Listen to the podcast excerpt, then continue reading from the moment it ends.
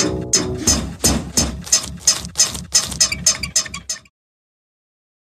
¿cómo están? Eh, pues espero que estén conmemorando el Día de los Muertos, que estén en este puente descansando un poquito. Y nosotros hoy vamos a hacerles un programa de terror, de terror. Vamos a hablar de encantamientos, de brujas, de extraterrestres, no, porque son de terror, pero pues no son de terror. En fin, para que se pasen un día de muertos pues con mucho miedo, que tengan que taparse así con la cobijita. No sé por qué a los seres humanos nos da cuando tenemos miedo como que nos tapamos y creemos que así ya no nos pasa nada. Pero bueno, sí les va a pasar hoy, porque tenemos muchas películas para recomendarles y para que sufran un chorro, como son todas las películas de terror. Los huérfanos apenas integrándose. Nicolás Alvarado, ¿cómo estás? Bien, yo cuando dijiste que, íbamos a hacer un, programa para aterrorizarlos, pensé que iban a hablar de la mañanera como de costumbre. no, hoy no nos toca, afortunadamente. Hoy ya, hoy, hoy descansamos, ¿no, Jaime Guerrero? No, claro que no. ¿No descansamos los fines de semana? Ah, sí, claro. Sí, bueno, tú descansas, yo no descanso, pero yo hago otras cosas, pero no es en efecto. no, ves la mañanera, que es de terror, efectivamente.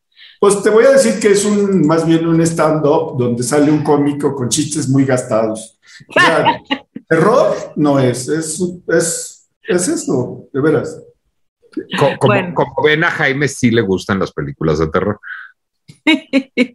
Pues no mucho. Bueno, ahorita platicamos de eso, pero déjenme decirles a mí, a mí me gustaban mucho las películas de terror hasta que vi Masacre en Cadena.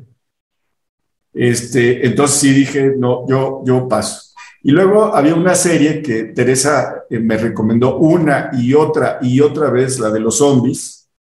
Esta... The Walking Dead. Walking Dead. Y ya cuando llegó a la sexta temporada, ya no pude seguir viéndola porque en esa temporada hay un personaje eh, pues malvado que mata a marrazos en la cabeza a, uno de los héroes. Déjenme a varios, a varios. Yo, yo vi nada más esa escena, eh, porque acababa yo de leer que un chico de 19 años del crimen organizado en Tamaulipas le era encomendado, eh, pues ponían de rodillas a los que iban a matar y este chico de 19 años con un marro para no gastar balas, Ay, tenía que reventarles la cabeza. Entonces yo me dije, pues no, ya aquí este, se parece demasiado a la realidad y me alejo, o sea, no, no me gusta mucho el género de terror porque me parece que la realidad está alcanzando y superando eh, eh, al terror. Así es. Bueno, y Gaby Guerrero, la otra huerfanita, pues está preparando algunas pócimas está invocando a los espíritus, está, bueno, pues ya saben, ahí está en, algún trance eh, con el más allá para exorcizar su casa. Pero empecemos nosotros, si les parece, y ahorita se integra Gaby. A ver, Jaime, pues ya que estabas hablando de películas de terror, a ver, cuéntanos. Bueno, pues yo eh, escogí eh, Halloween, o sea, qué mejor que escoger Halloween en, películas de terror cerca del Halloween. Eh, Halloween no es una sola película, es una saga de muchas películas, 13 películas para ser exacto.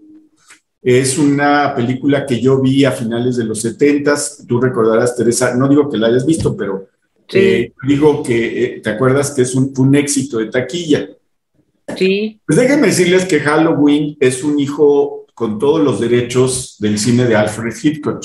Hitchcock. O sea, eh, es, ah, hay, pues cuando John Carpenter hace, produce y hace esta primera Halloween con Jamie Lee Curtis, por cierto, la hija de Tippi Hedren, este, pues sí, sí es... de Janet Lee, de Janet Lee. Una de las rubias de... sí, entonces, sí, eh, el, lo interesante de este, de este John Carpenter haciendo Halloween, pues es que es eh, pues una especie de, de, rescate. Yo digo que no fue rescate del cine slasher, o sea, el cine slasher es este de puñaladas, sí que es un cine que definió, yo creo, esta, esta saga de películas, esta, esta Halloween, sí, y que tuvo mucho efecto en, en sagas posteriores como Pesadilla en la calle del infierno y otras. Este, eh, ya saben que el cine slasher pues, es un cine que se caracteriza porque, pues, sobre todo, hay un grupo de jóvenes, tiene cierto carácter moralino, porque siempre aparecen un grupo de jóvenes como consumiendo drogas, alcohol, este, sexo, y aparece un asesino armado con un machete, cuchillo, sierra eléctrica o las uñas estas terribles de eh, este, el, pesadilla en la calle del infierno. Y bueno, pues los empieza a matar y no se pueden eh, pues salvar. Sí, la, historia de Halloween es una historia, yo creo que muy, muy conocida de la película. Sí, por eso creo que fue la que realmente pues eh, asentó lo que es el cine slasher, las bases del cine slasher, ya se habían dado precursores, entre ellos está Psicosis del, del propio Hitchcock, no es el único, y eh, pues hay, hay un chico en una casa que por alguna razón mata a la hermana mayor.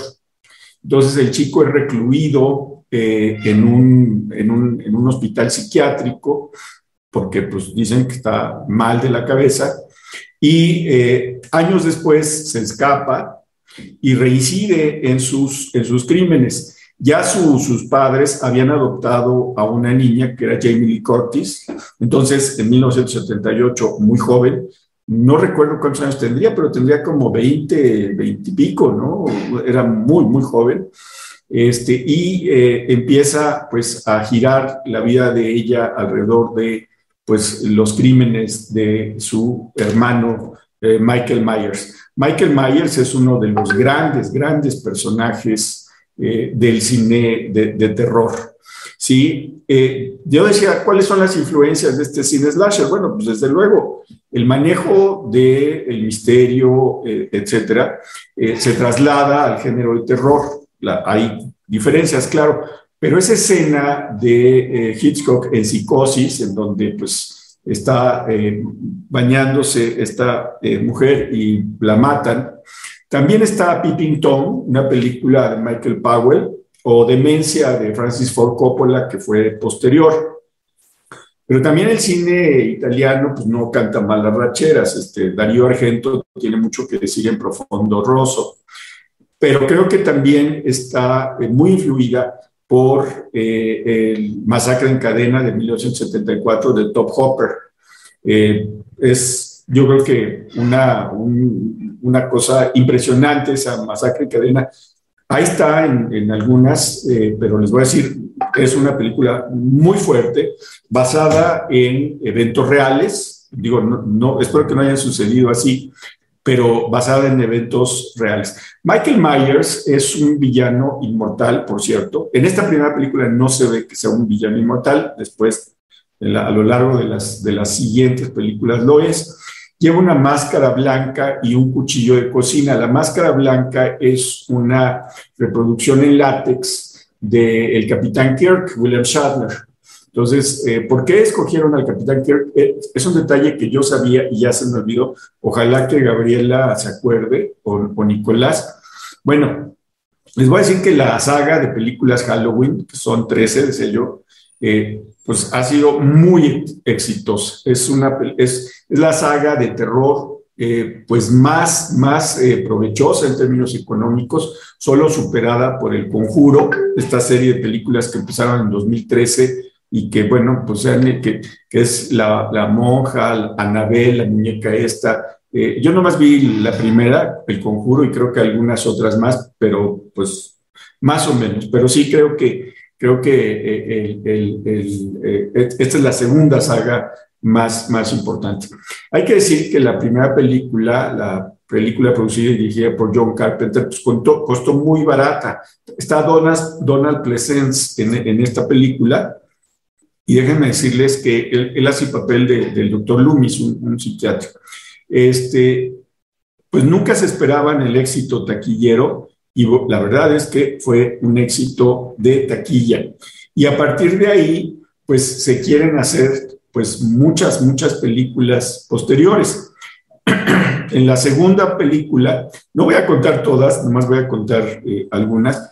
En la segunda película, los, los, los, que se habían vuelto dueños de la franquicia, pues dicen, queremos hacer una película cada año de Halloween, pero que no tenga el mismo personaje. Entonces, en la segunda película matan a Michael Myers. Pero por supuesto, Michael Myers pues, era el atractivo y sigue apareciendo Michael Myers con diferentes historias. Eh, a veces aparece en unas películas Jamie Lee Curtis, a veces no aparece Jamie Lee Curtis, eh, pero siempre Michael Myers con diferentes historias. A veces explica su origen inmortal y superpoderoso. Pero en fin, eh, decía yo eh, que ha tenido directores varios esta, esta saga de película. El primero fue John Carpenter, pero también ha habido directores como Rick Rosenthal. Este, bueno, de, Carpenter no tenemos que hablar mucho, junto con Wes Craven y, David Cronenberg y Top Hopper, pues son como los directores consagrados del terror. Está Rick Rosenthal, pues, que es un director eh, que hizo Pájaros 2, por cierto, y que dirigió algunos, algunos capítulos de Buffy y Smallville. Está también Tommy Lee Wallace, que es un cuate que, pues la verdad que solamente lo conozco por haber dirigido Dimensión Desconocida y Max Headroom, una serie que yo vi en un universo paralelo y de la cual nadie se acuerda. Sí, está también Steve Milner, Miner, sí, este, que dirigió pues, Viernes 13, eh, Halloween 20, y, en fin, una película pues, que se llama Lake Placid, que es una película también de terror. Está Rob Zombie, que es un personaje pues, que ha sido, que es músico fundamentalmente, pero ha dirigido cine, escribe, eh, etcétera. Tiene una voz muy, muy poderosa y bueno, pues también le entró al género. Creo que su, su aporte más eh, de Rob Zombie es La Casa de los Mil Cuerpos, que es una película impresionante. Está también eh, David Gordon Green, que ha hecho algunas cosas de, terror. Este, eh, que se dice que es especialista en el gótico de los pequeños pueblos. Ya saben, los, directores norteamericanos tienen dos ideas sobre los pequeños pueblos. O son unos, unos lugares edénicos, ¿sí? Como en Gilmore Girls, que todos se conocen, se llevan, y el pleito más sonado del pueblo es si eh, la protagonista se va a enamorar del de la cafetería o cosas así.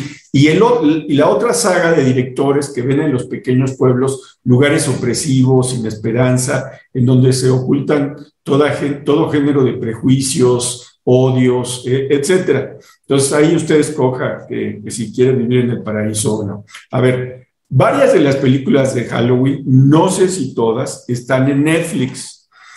Yo creo que la gran contribución de Halloween es que es, son, es, son películas de terror, terror, o sea, en donde el argumento es menor.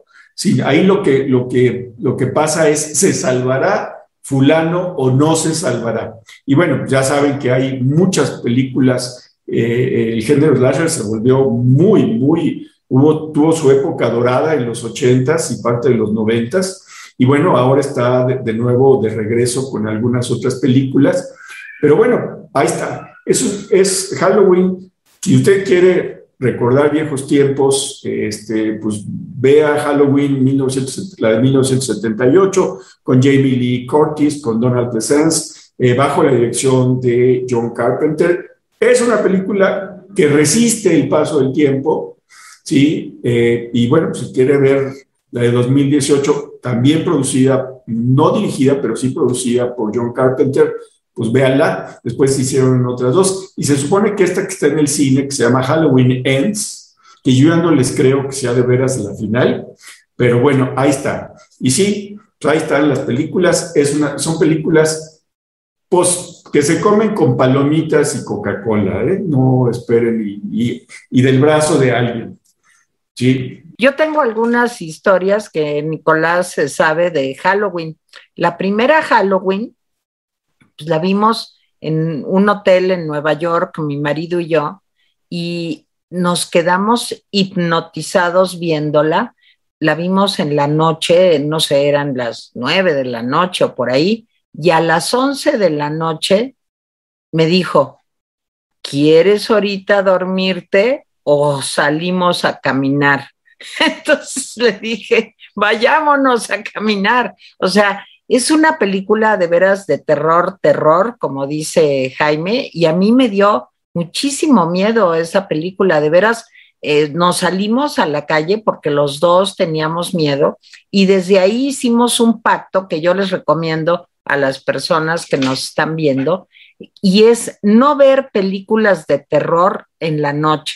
De veras, este, es mucho mejor verlas en la mañana. Por ejemplo, otra película espantosa que aparte decíamos, la vemos, no la vemos, la vemos, no la vemos. Le estoy hablando de la época del VHS, donde ibas a un como este blockbuster y alquilabas tus películas. O sea, eran los videocentros. Para las personas mayores que, que se acuerdan, pues eran los videocentros. Y entonces sacamos IT, una película espantosa también de un payaso, que los payasos siempre son terroríficos cuando son malos, y no la nueva versión, les estoy hablando de la primera versión de It, y la sacamos y dijimos, bueno, hay que verla porque dicen que está buena, pero veámosla de día. Y nos esperamos hasta que un sábado o un domingo dijimos, bueno, no salimos y vamos a ver It y si es una película de veras de pánico, no sé si alguien va a hablar de esa película, pero las Halloween son terribles. Yo me cansé como a la tercera, o sea, que ya dije, ah, ya es siempre lo mismo, y aparte me empezaba a chocar bastante que el hombre era indestructible. O sea, cuando creías que ya se había acabado la película porque lo mataban, porque se ahogaba, porque lo que sea, al rato otra vez veías que salía otra vez el hombre. Pero a ver, Jaime, no hablaste de una serie también muy exitosa que se llama Viernes 13. De esa no platicaste. No, no platiqué, pero sí dije que eh, Halloween eh, había influido mucho en eh, sagas también de terror, como Viernes 13, una que se llama algo así como Grito, no me acuerdo en inglés, si se llama así o no, eh, y eh, Pesadilla en la calle del infierno. Yo creo que Pesadilla en la calle del infierno y Viernes 13 son este, hijas directas de este, de este género.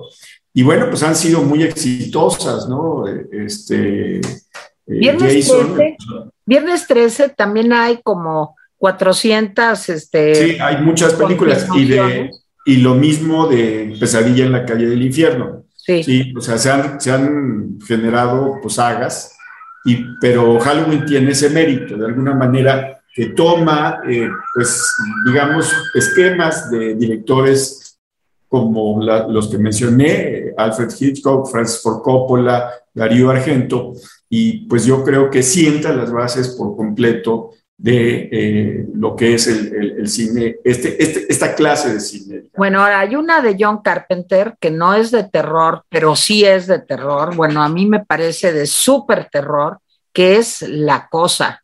Se llama The Thing y es la cosa más espantosa que se puedan ustedes imaginar porque es eh, un grupo de investigadores que están en el Polo Norte y que de pronto cae un meteorito y empiezan a cambiar cosas, empieza como una infección, eh, pero finalmente se dan cuenta de que hay como un engendro, digamos, de, del espacio extraterrestre, pues que cayó y que se puede transformar además casi en cualquier cosa.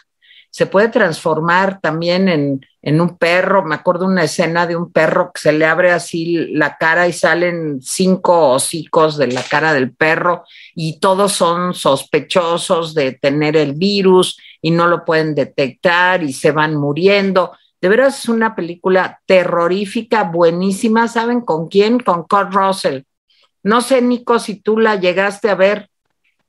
No, yo no vi la cosa y este y yo no he visto nunca una película de John Carpenter y es una omisión y es una asignatura pendiente. Y si quieren sigo yo porque me, me permite ir muy bien a mi película, contar porque no he visto una película de John Carpenter y las veré, veré, veré Halloween proximísimamente. Yo, yo, te recomiendo primero que veas La Cosa. La okay. Cosa es la gran cosa. Empezaré por La Cosa. Les voy a explicar por qué yo nunca he visto una película de John Carpenter. Primero es una tragedia generacional, es decir, yo era niño cuando las películas de John Carpenter estaban en cartelera, entonces pues no me dejaban entrar. Y luego, este, pues yo era un hijo único que entró al cine de terror por los buenos afanes pedagógicos de su madre y de mi abuela. Este, ya, ya he contado este, de cómo mi madre me hizo ver Suspiria de Darío Argento a una edad más o menos temprana, de haber tenido unos 10 o 12 años, y me volví un gran aficionado a Darío Argento. Por eso no, no, no voy a hablar hoy de Suspiria. Me hizo ver El bebé de Rosemary de Roman Polanski, de la que ya he hablado, por eso no hablaré de ella. Y además, hoy no tenía yo tantas ganas de hacer enojar a Gaby. Este, me hizo ver también La Profecía, de la que ya he hablado cuando hablamos de películas sobre niños, por eso no voy a hablar hoy de La Profecía. Y mi abuela me hizo ver Psicosis de Alfred Hitchcock, este, de la cual nunca he hablado porque me parece demasiado evidente recomendación este, para hablar de Hitchcock, pero va a estar flotando en el ambiente Psicosis ahora en lo que voy a decir. Entonces yo conozco bien el cine de terror de la generación previa. También conozco bien el cine de terror de la generación posterior y lo que sí he visto es muchas películas de Wes Craven, a quien ya mencionó Jaime, pero ahí yo quisiera hacerle una precisión a Jaime. Yo diría que la serie Scream, que es la serie más famosa de Wes Craven, es una serie en gran medida paródica de Halloween y de Viernes 13 y de Pesadilla en la calle del infierno. Es decir, lo que hace Wes Craven en la serie Scream es hacer la super chunga de las películas slasher de los años 80, ya para mi generación, para la generación que empezó a ver cine de terror en los años 90 y disfruto enormemente a Wes Craven y me divierte mucho. Eh, por azares del destino de otros rumbos, tiene más que ver con mi afición por Scorsese, llegué a Peeping Tom, película que también ya he recomendado y que me parece una gran, gran, gran película, es de mis películas favoritas, pero yo hoy voy a recomendar una película que pues es la mamá de las películas que recomendó Jaime, porque es una película que está producida y dirigida por el papá cinematográfico de John Carpenter y de todos los cineastas a los que mencionó eh, Jaime. Y también tiene que ver llegué por un rumbo completamente distinta, gracias a mi abuela sobre todo. Yo empecé a ver películas de John Crawford, no películas de terror, sino este, melodramas, comedias, etcétera, a una edad muy temprana. Y entonces vi desde su musical con Fred Astaire y Clark Gable, que es Dancing Lady, hasta Mildred Pierce, de la que ya he hablado también, o Possessed. Y por esos rumbos llegué a qué pasó con Baby Jane, una película que a mi madre y a mi abuela les gustaba mucho y que me hicieron ver a edad temprana también, que es, digamos, una película transicional en el sentido en que Robert Aldrich, el director, estaba, digamos, buscando hacer un thriller psicológico con elementos de terror a partir de la relación muy tensa de rivalidad histórica que habían tenido John Crawford y Betty Davis a lo largo de la historia. ¿Qué pasó con Baby Jane? Es una película de bajo presupuesto, es una película de serie B que se volvió un gran éxito y que inauguró un género, que es el género del que voy a hablar, que se conocía en, el, en el, los años 60 como guiñol de las grandes damas, o Psycho Biddy, porque era de señoras mayores que se volvían cucú. Entonces, bueno, hay muchas películas importantes en esta serie y todas son como de risa loca. Talula Bankhead hizo una que se llama Die Die My Darling, que deben ver sin duda alguna. Eh, Betty Davis hizo varias, hizo The Anniversary, en donde es una madre malvada. Ya he hablado de esta película porque pues, es como el antecedente de Cuna de Lobos y de, y de Catalina Krill. O sea, Carlos Olmos y Enrique Serna se basaron en ella para hacer Cuna de Lobos. Hizo The Nanny, en donde ella es una nana asesina o no. Este, Olivia de Havilland hizo Lady in a Cage, en donde es una señora de sociedad a la que unos hippies encierran en un elevador privado de una casa y la torturan. Y todas hizo John Fontaine hizo, Debbie Reynolds hizo. Estaba muy de moda que las actrices ya de cierta edad en aquella época hicieran películas de terror. Pero la que más le entró a hacer películas de terror de serie B fue John Crawford, que hizo muchísimas.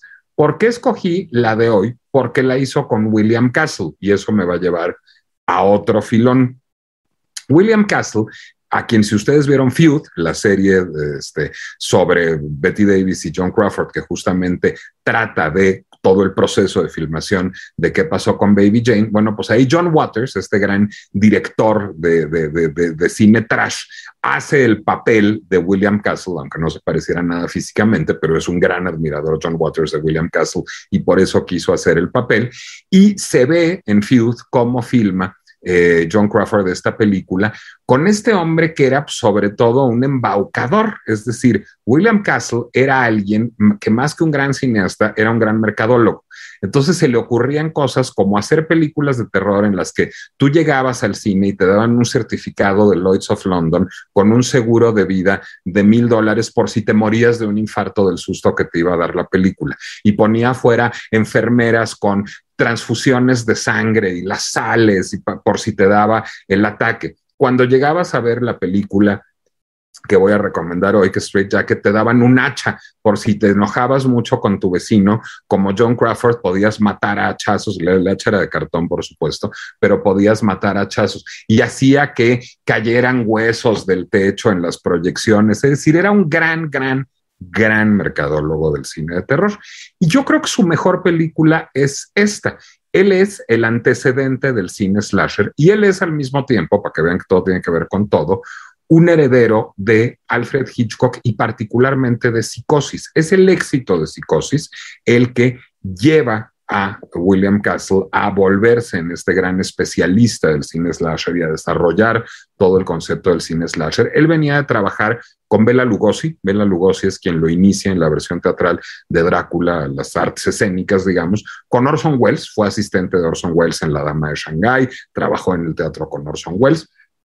Pero después del éxito de Psicosis, lo que decide es pedirle a Robert Bloch, el autor de la novela original de Psicosis, que le escriba una novela este, para llevarla a la pantalla y para sumarse en la ola tanto de Psicosis como de qué pasó con Baby Jane. Entonces reúne al autor de Psicosis con la estrella de qué pasó con Baby Jane y hace Straight Jacket, que es una película al mismo tiempo de terror y de risa loca, que son las que más me gustan. Es una película de 1964, la dirige el propio William Castle, la protagonizan John Crawford y Diane Baker, una actriz de la que ya hemos hablado aquí en otra ocasión, hemos hablado de su participación en Marnie, ella ya había hecho otra película con John Crawford, que era The Best of Everything. Y bueno, ¿cuál es la historia?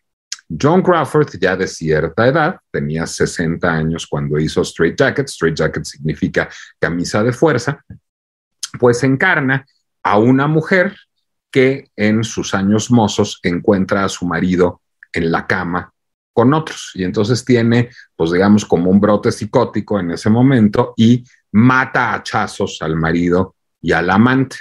Pero su hija pequeña presencia todo este cenón, en donde la mujer decapita al marido, el marido es Lee Majors en uno de sus primeros papeles, decapita al marido y decapita al amante del marido este, a hachazos. Y bueno, pues esta mujer, después de un proceso jurídico, la interna en un sanatorio psiquiátrico y pasa 20 o 25 años en un sanatorio psiquiátrico tratando de recuperarse, purgando su condena pero finalmente sale, es decir, los psiquiatras la declaran curada, la restituyen a su familia, su hija se quedó con su hermano y su cuñada. Este, ella creció, pues, el padre estaba muerto, la madre estaba en el psiquiátrico, entonces ella crece con su hermano y su cuñada.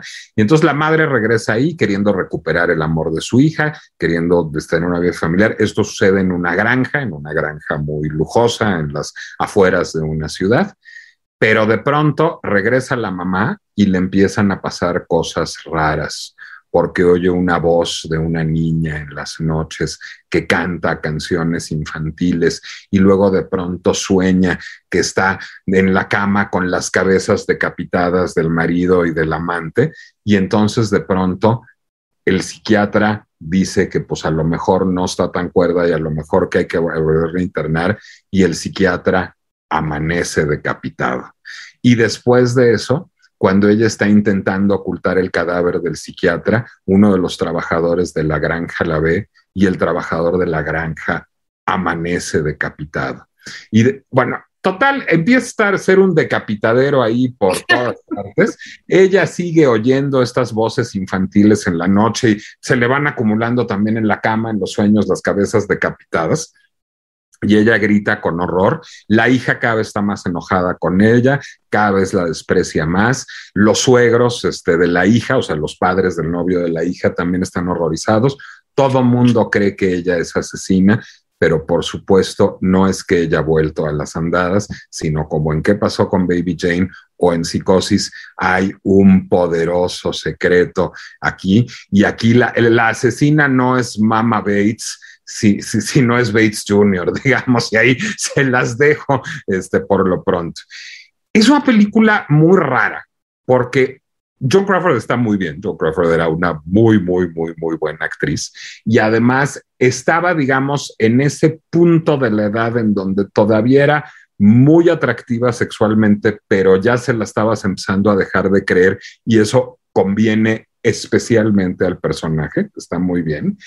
La novela está bien escrita, pero está filmada con una estridencia y una chabacanería que termina dándote risa también con alguna frecuencia. Entonces es una película rara porque sí es aterradora, sí te involucras emocionalmente, pero sí es muy chistosa y, es un poco la marca de fábrica de ese género del psycho que estuvo de, de, moda en los años 60. La doy como un la doy como puerta. Es una puerta a John Crawford, es una puerta al género psychobilly, es una puerta a William Castle y de veras yo creo que se pueden divertir y aterrar enormemente. Y es una puerta a Viernes 13 y a John Carpenter y a todas esas cosas. yo creo que es una película seminal para entender cómo de, dónde viene y a dónde va el cine de terror. Se llama Straight Jacket, es una película de William Castle de 1964 con John Crawford y con Diane Baker y no podía ser de otra. Por supuesto que se ve en ok.ru. O sea, no se puede ver. ¿O sí? sí internet, ok.ru, straight jacket, tan tan. ¿Ah, sí? ¿Y, es gratis? Gratis, completa y absolutamente. Bueno, yo les quiero decir que por culpa de Nicolás, para que no digan que nada más él, yo lo eh, inducía al mal eh, pasándole películas inapropiadas para su edad, yo vi unas de esas películas por culpa de Nicolás pero sí es de risa loca, de risa loca, porque aparte John Crawford, pues ya se ve, digo, pues cascadona la señora, o sea, haz de cuenta, y, haciéndole de, de, que es la mala y la ponía unas caras de loca, pues que de veras eran, pero para morirte de risa. O sea, llega un momento en que es tan grotesco todo que pues acaba siendo pues irreal, totalmente irreal.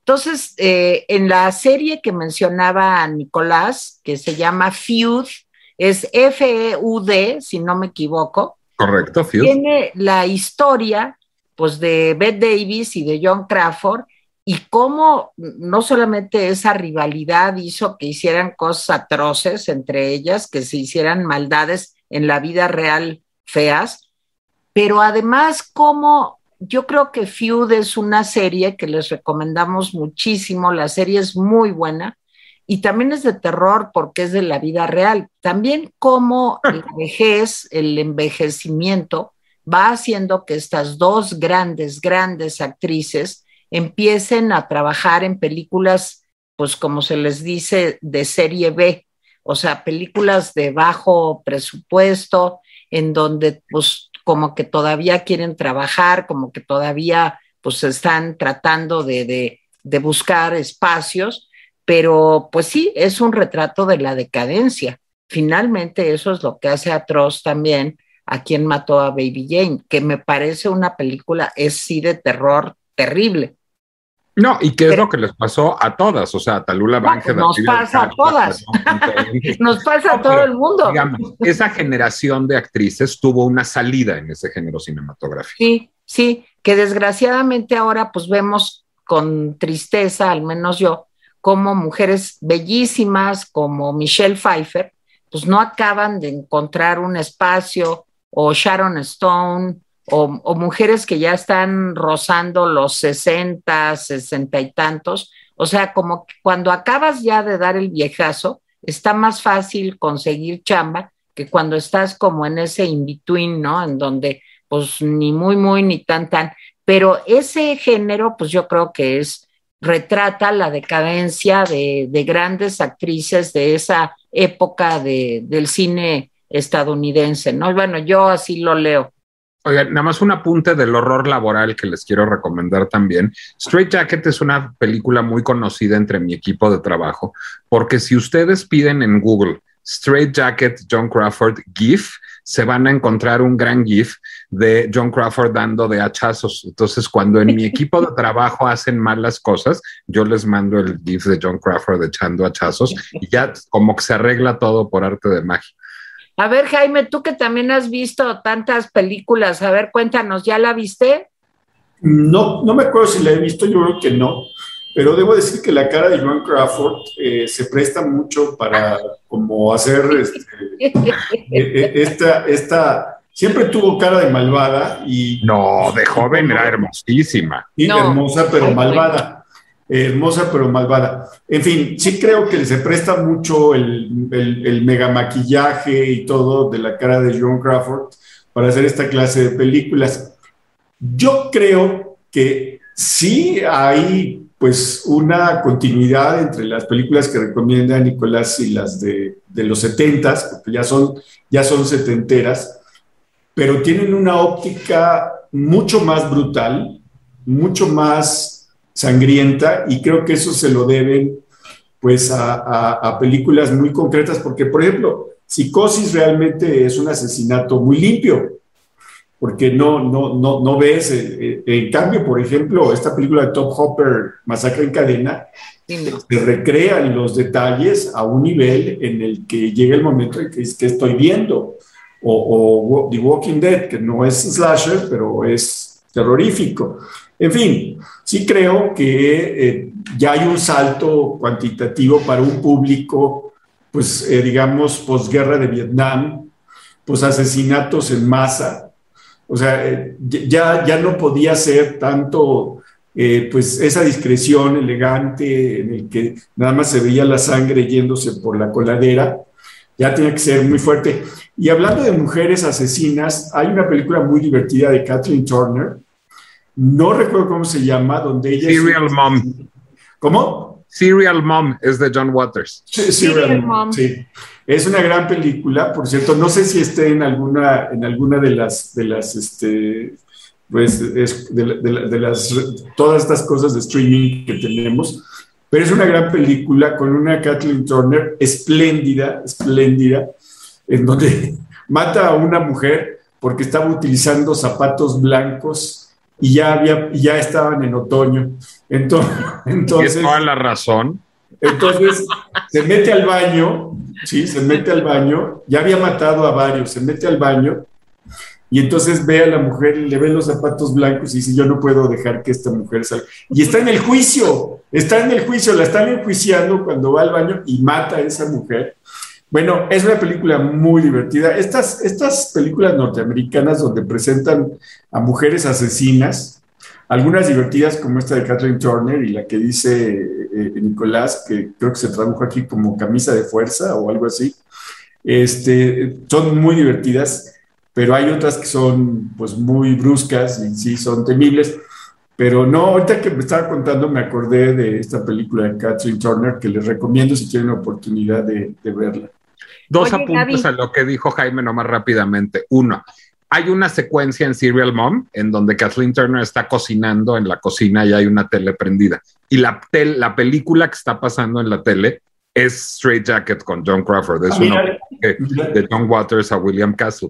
Y luego, por otra parte, yo creo que Jaime tiene toda su razón en la lectura, digamos, de lo que sucede entre Hitchcock y William Castle y John Carpenter, pero creo que yo añadiría un ingrediente. También creo que el camino les pasó el cine europeo. O sea, yo creo que los cineastas de Yalo, Mario Bava, Dario Argento y el cine de horror británico de la Hammer, lograron, digamos, como que diera ese salto Hollywood hacia lo sanguinario. Yo creo que es una influencia del cine, del cine británico. Sí, yo, yo, decía al principio que Darío Argento con, su, con sus películas había sido una fuerte influencia. Y esta de Top Hopper, de Masacre en Cadena, que es del 74, pero también saben qué es la realidad de Estados Unidos.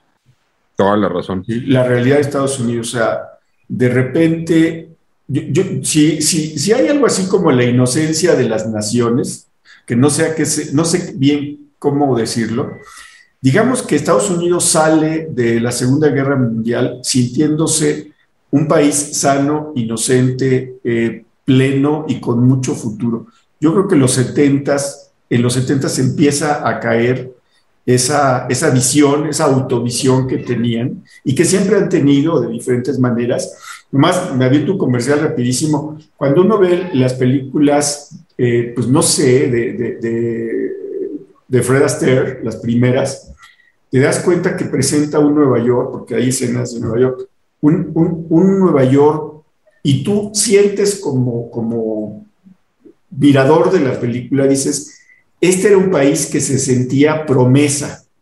Este era un país que se sentía limpio, que se sentía inocente. O en historias de Filadelfia, sí, también.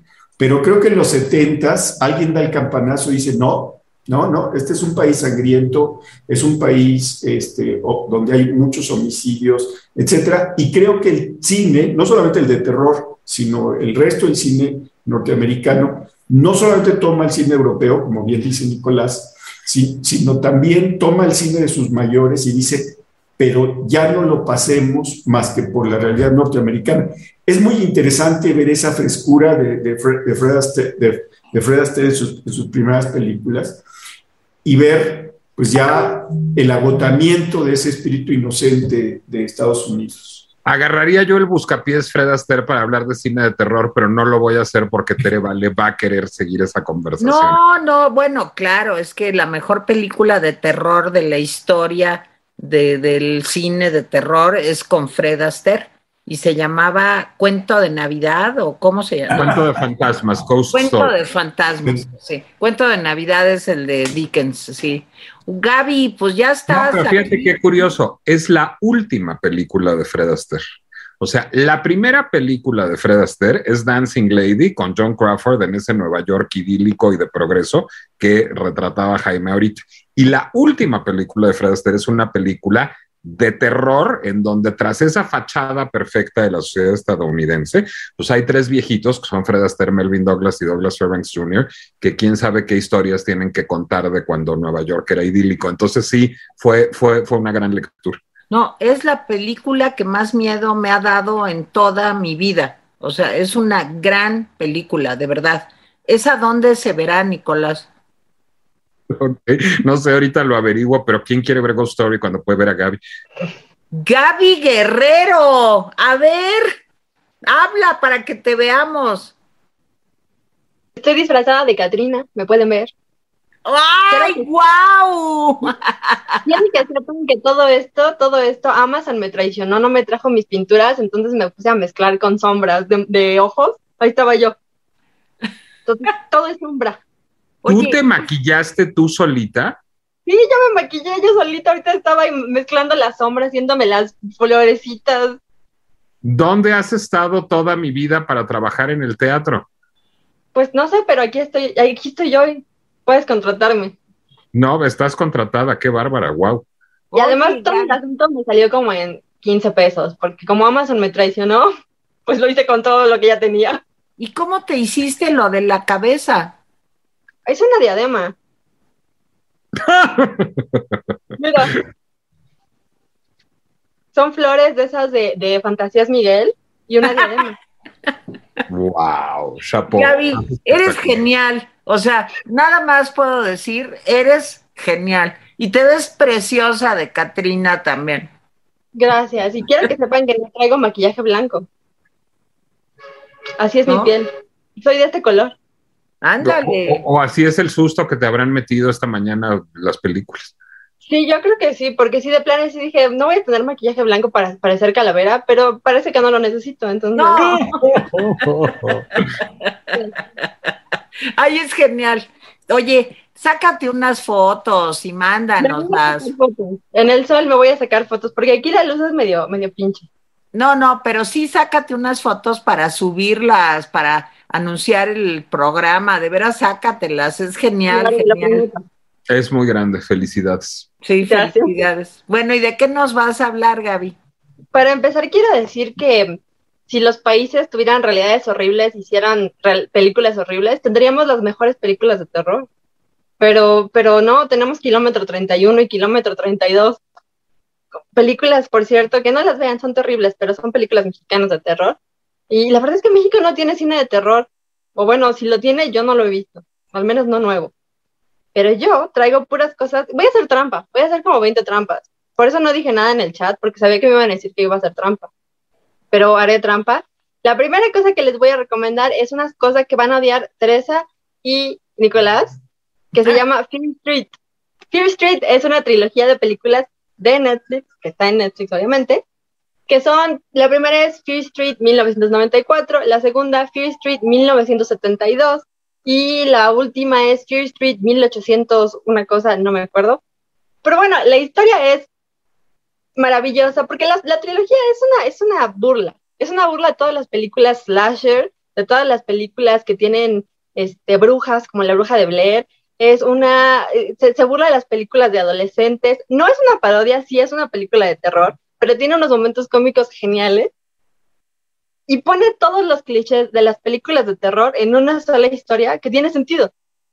Entonces, en la primera tenemos una típica película de terror de adolescentes.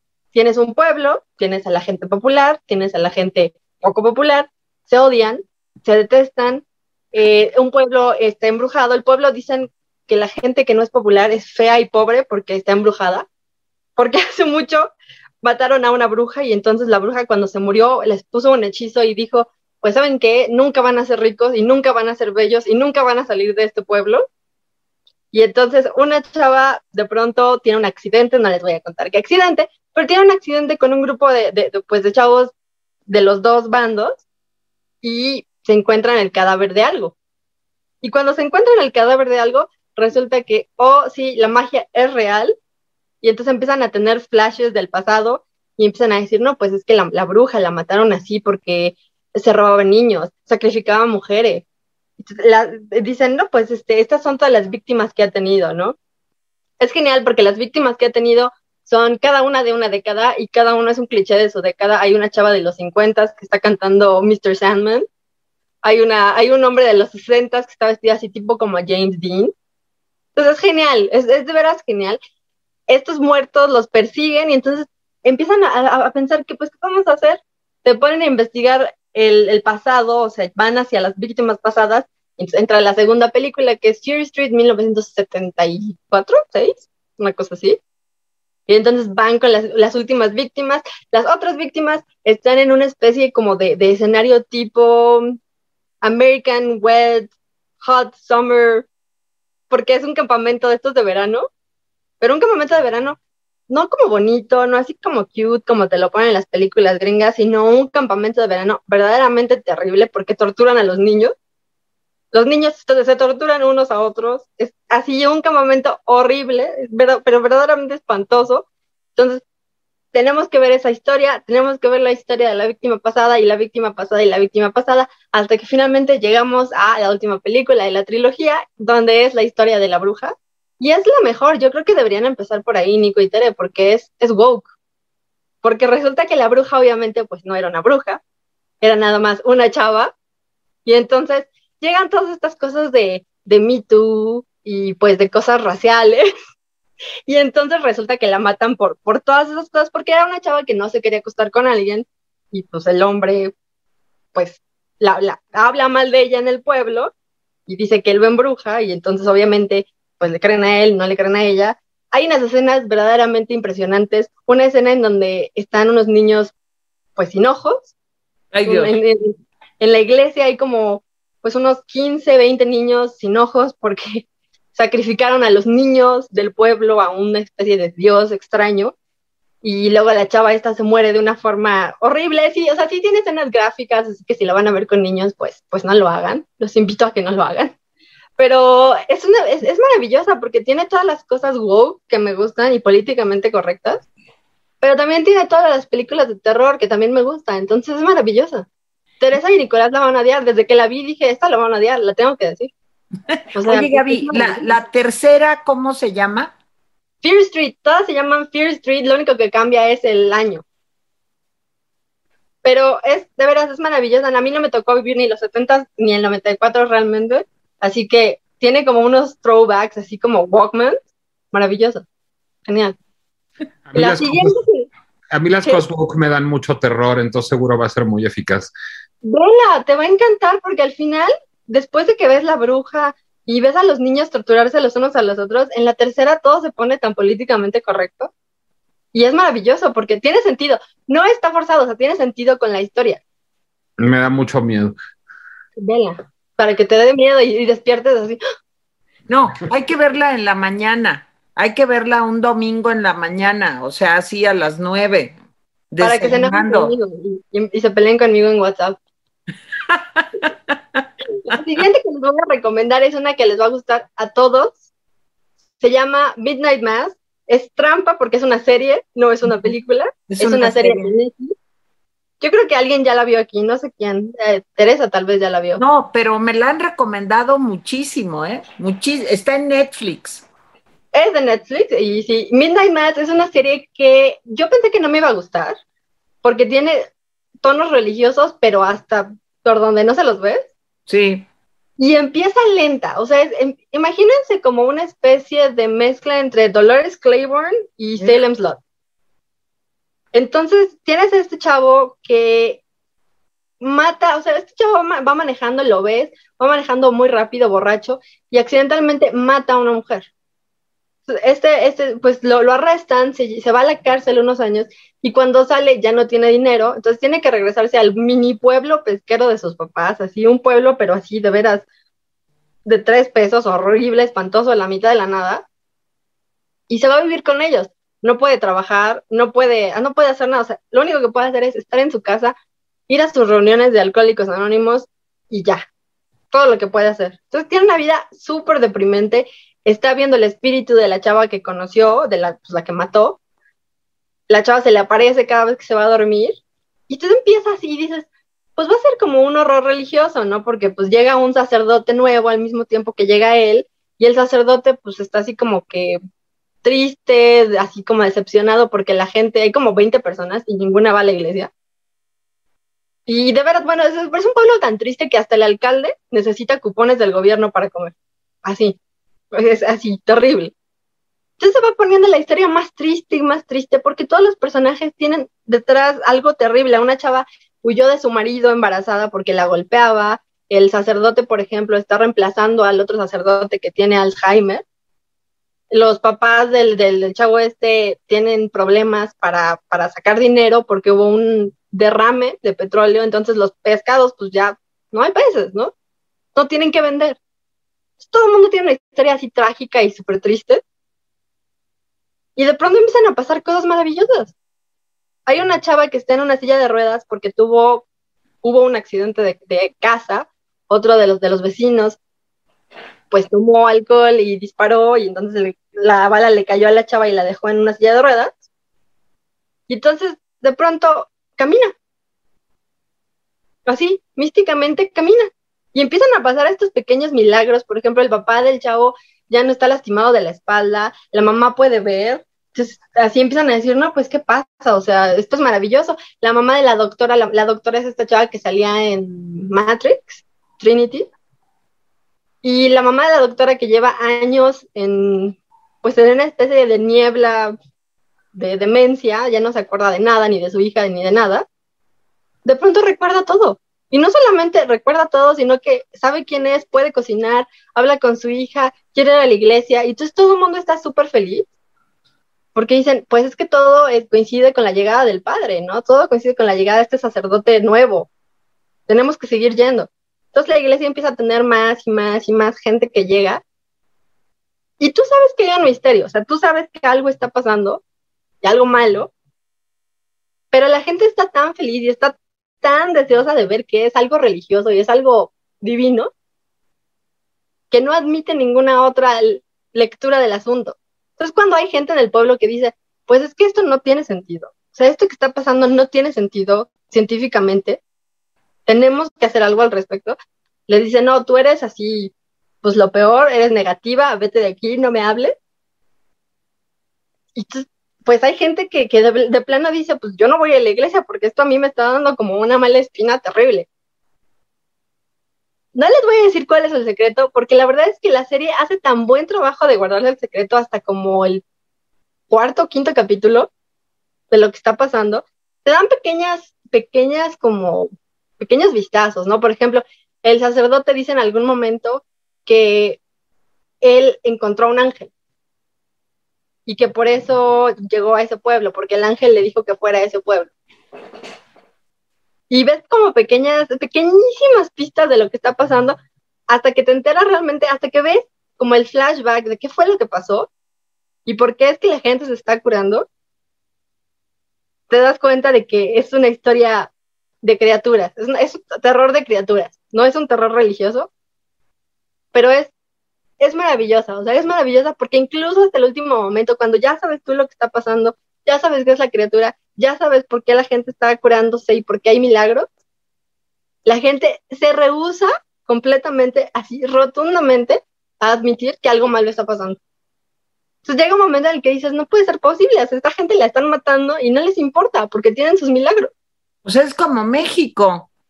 Exactamente, o sea, porque de veras, o sea, llegan tres, cuatro personajes que no le creen al sacerdote, que no creen en lo que está pasando, le dicen, oye, pues es que esto no tiene sentido, estoy estudiando esto y no tiene sentido, esto que está pasando no tiene sentido, la gente se está desapareciendo, la gente está muriendo. O sea, llegan, por ejemplo, hay un, todos los gatos de la isla mueren. Todas las, las mascotas de la isla mueren. La gente empieza a desaparecer. La gente empieza a aparecer muerta. Pedazos de ellos empiezan a aparecer en las playas. Y por más que la gente les dice, tenemos que llamar a la policía, tenemos que llamar a la policía del, pues de la tierra, no a la policía de la isla, no quieren, porque quieren seguir teniendo los milagros. Mm, y salen también, el, el sacerdote ha de salir muy bien en las encuestas, ¿no? Lo aman, lo adoran, lo adoran. Hasta el último momento lo adoran. Porque de hecho sí, o sea, si hay alguien que dice, pues es que este sacerdote no tiene sentido porque yo llamé a la iglesia y pues se entera de cosas la persona que llama a la iglesia. Y aun cuando pasa eso le dicen, no, no sabes lo que dices, es una gran persona. Pero es, es de veras, es una atmósfera claustrofóbica, es una atmósfera triste porque toda la escena, todas las escenas son grises. El mar, el cielo, las casas, la ropa de la gente, todo es gris. Eso todo es a propósito. Entonces te quita las ganas de vivir. Ay, Dios mío. Así, te quita completamente las ganas de vivir. Pero es una serie yo creo que es una de las mejores series de terror que he visto. Es buena, es sorprendentemente buena, en serio, véanla, vale muchísimo la pena. Son nueve episodios y las actuaciones son increíbles, la fotografía es increíble. Mi el, final, el final, ¿cómo es, Gaby? No nos lo cuentes, pero ¿cómo es el final? O sea, si es feliz o triste. Ajá. Ninguna de las dos. Órale. Sí, ninguna de las dos, porque te enteras de todo lo que está pasando y casi todas las preguntas, casi todas las preguntas son respondidas, pero no tiene ni un final triste ni un final feliz. ¿Y da pie para una segunda temporada o no? No, es una serie limitada, de hecho es, está basada en un libro, pero parece que el libro no tiene nada que ver con la serie. Está en el mismo universo de Hush, de hecho hay, hay como tres o cuatro películas de terror del mismo director que hacen referencia a esta película. O sea, en una de las películas, Hush, la chava es escritora y cuando está escribiendo en su computadora puedes ver que lo que está escribiendo se llama Midnight Mass. Entonces, todas estas viven en el mismo universo. No va a haber una segunda, ya dijeron que es una serie limitada, entonces los nueve episodios que tienen son todos los episodios que habrá. Pero de veras es maravillosa. Véanla, mi papá la va a amar. Y entonces, si mi papá sabe por qué la va a amar, ya sabe cuál es la criatura, pero no les diré. Y mi última recomendación. Ándale, puras trampas. Puras trampas. Y esto también es trampa porque no es una película, es una serie de películas. Es Scream. Y yo tengo que admitir que yo nunca había visto Scream. Porque se me hacían terribles. Cada vez que las veía anunciadas, los comerciales, los pedacitos, decía, qué películas tan malas. Ahora que ya les las, renté de la 1 a la 3, quieren ser malas. Son, son películas que se burlan de las películas de terror. Es lo que estaba diciendo Nico. Absolutamente todas las películas de Scream no son serias. O sea, de verdad, son películas que se burlan de Halloween, de, este, de Freddy, de todas las películas, de todos los clichés, y es maravillosa. Quiero que la vean porque me acabo de enterar de que en el 2022 va a salir Scream 5. con, con Courtney Cox y Neve Campbell, ya en sus años que tienen ahora, ya tienen como 50 años. Sí. Y son las heroínas de la película. Ok. Pero vean todos estos, vean Fear Street. Fear Street es una película, es una serie de películas super woke. Midnight Mass es una serie de, de cosas nada woke. De hecho, es una serie muy políticamente incorrecta. Y Scream, y vean Scream, porque de veras es maravillosa y yo amo Scream. Ahora se va a volver una de mis películas favoritas. Bueno, yo les voy a decir, debo confesar algo, Gaby, te vas a burlar de mí. Yo Scream la empecé a ver la 1 y me dio mucho miedo. O sea, la 1 es de la chava que está en la casa y le hablan, ¿no? Y que este, que, y, y, ella se empieza a dar cuenta de que adentro hay alguien, ¿no? Que es Neve Campbell, así Sí. es. Sí. No, es Drew Barrymore. Tienes Es Drew razón. Barrymore, claro, la es. Drew Barrymore. Bueno, y yo, fíjate que la empecé a ver un día que estaba yo sola o no sé qué pasó, y de noche, claro, error, y dije, no, mejor no la veo porque voy a empezar a alucinar que este, estoy oyendo algo, o que, y como estaba yo sola, pues sí me dio miedo. Pero si sigues, ¿se vuelve menos terrible o más terrible? Es que esa es la única escena realmente que es como de terror real. Sí. De hecho, justo contrataron a Drew Barrymore y la matan en los primeros 15 minutos. Y la contrataron para, para, para que puedas pensar, podemos matar a todo el mundo. No, no hay héroes, aquí todo el mundo es matable.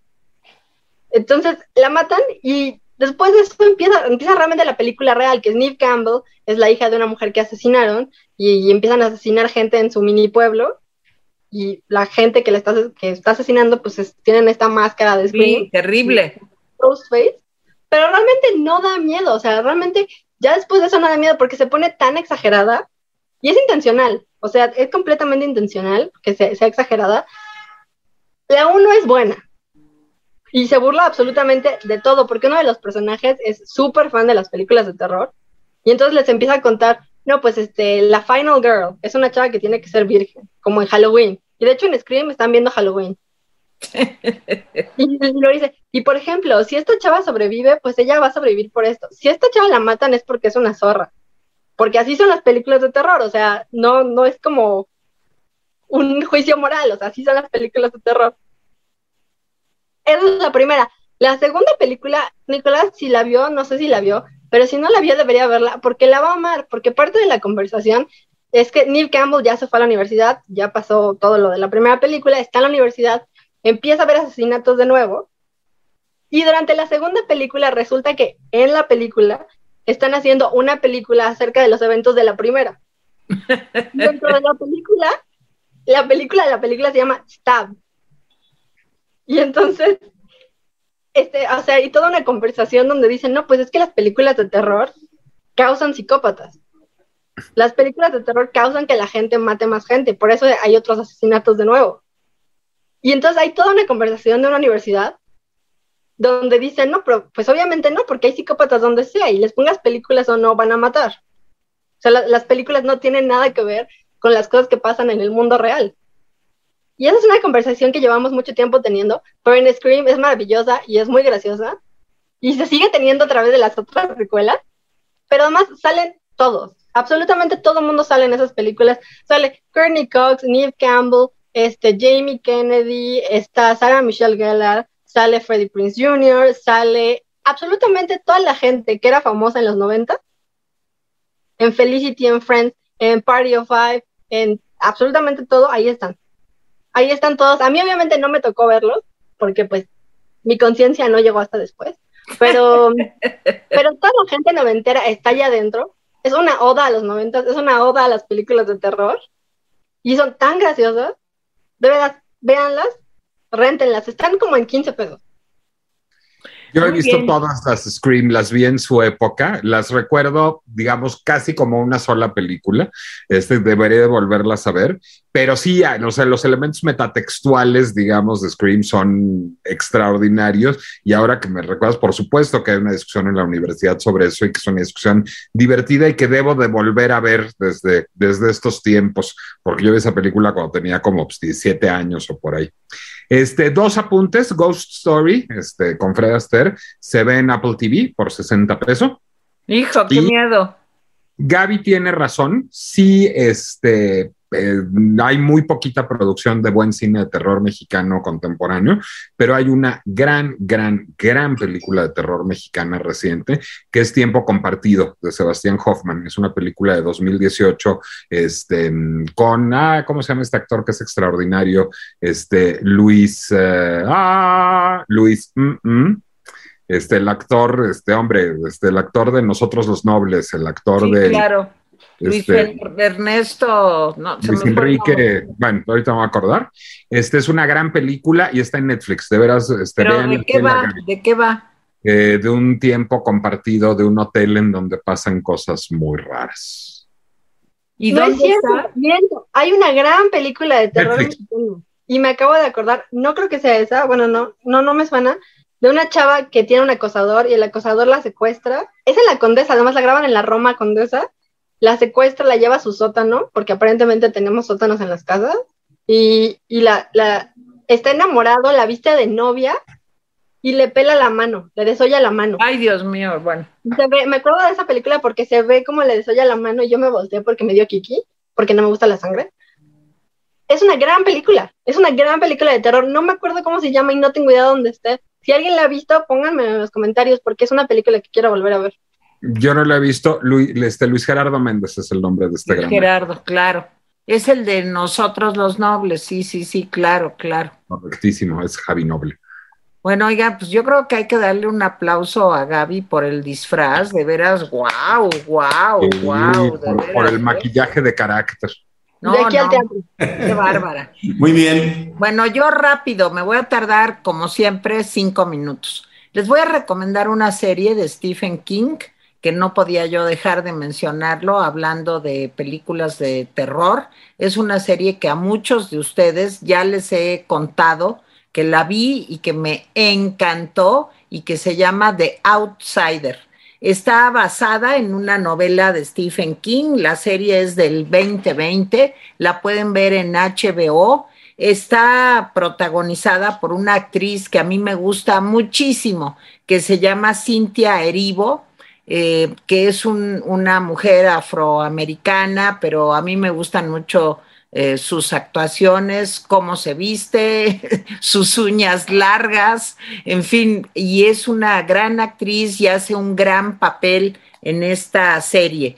Tiene actores muy buenos, por ejemplo, está Jason Bateman, el de Ozark, que se ha ganado Emmys y que es un estupendo actor que sale, dirige los primeros dos capítulos y sale como en dos o tres capítulos y está basada, como les digo, en un libro que yo leí, pues yo creo que hace muchos años, cuando era yo jovencilla, eh, pues que se llamaba The Outsider. No es exactamente el libro, el libro como generalmente es mejor y te da más terror pero esta serie es extraordinaria, son nueve capítulos, si no recuerdo mal, ahorita les digo cuántos capítulos son.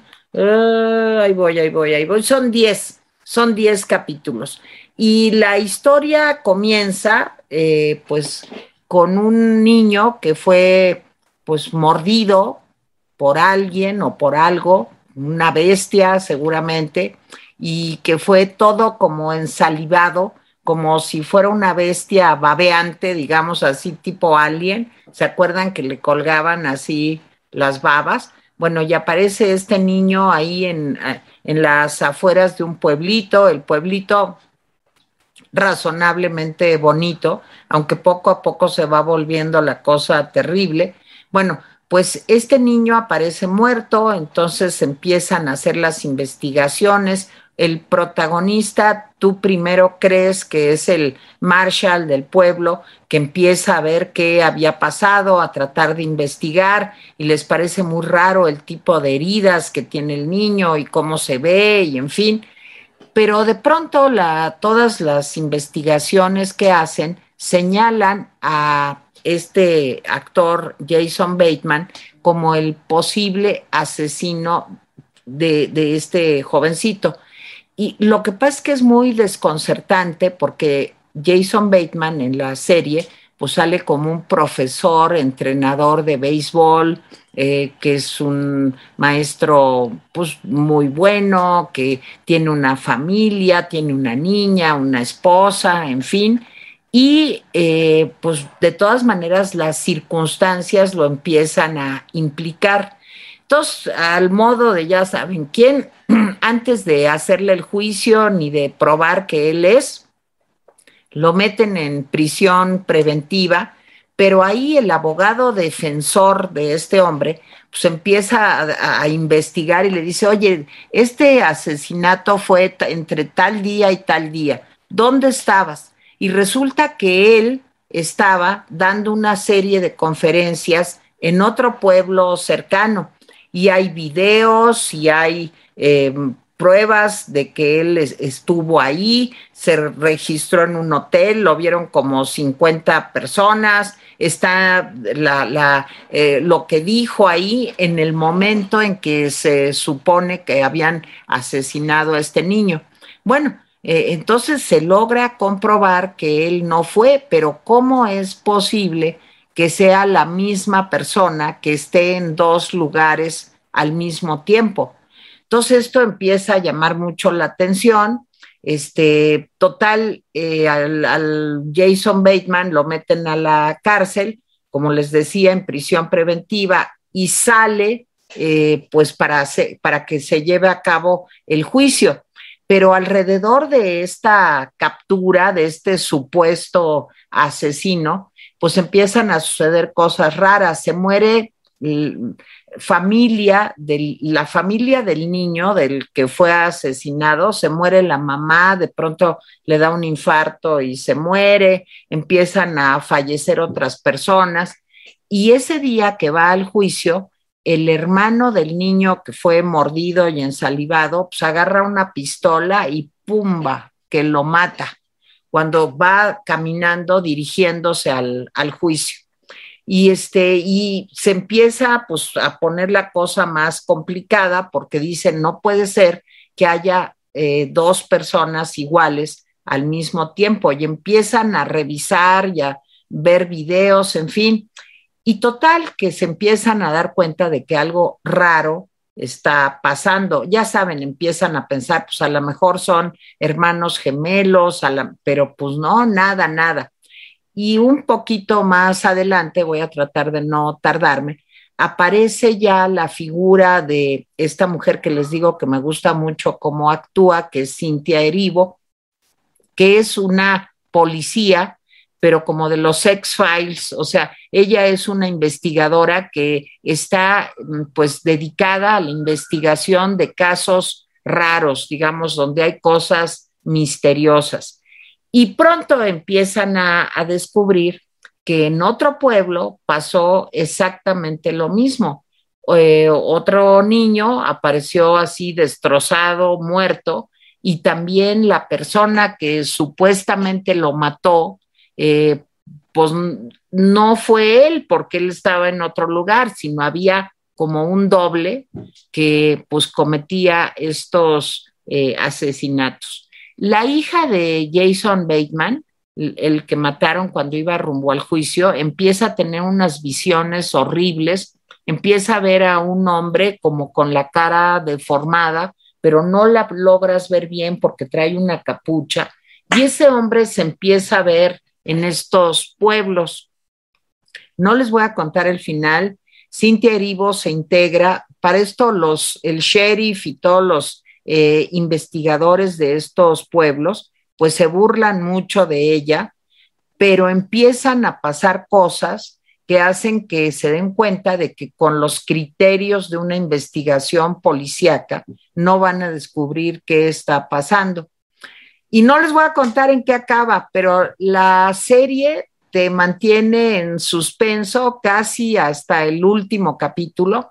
A mí el último capítulo es lo que menos me gustó de la serie, porque como que chafea un poco, pero tiene pues toda la sabiduría, el conocimiento, el colmillo de Stephen King, el argumento. Las actuaciones son muy buenas y se las recomiendo mucho. Son 10 horas eh, para este fin de semana de Día de Muertos, de Halloween o lo que ustedes eh, conmemoren, pues vale mucho la pena y está basada, como les digo, en un libro de Stephen King, que lo pueden comprar todavía en cualquier lugar, está traducido al español y la serie está en HBO. No sé si alguno de ustedes la vio.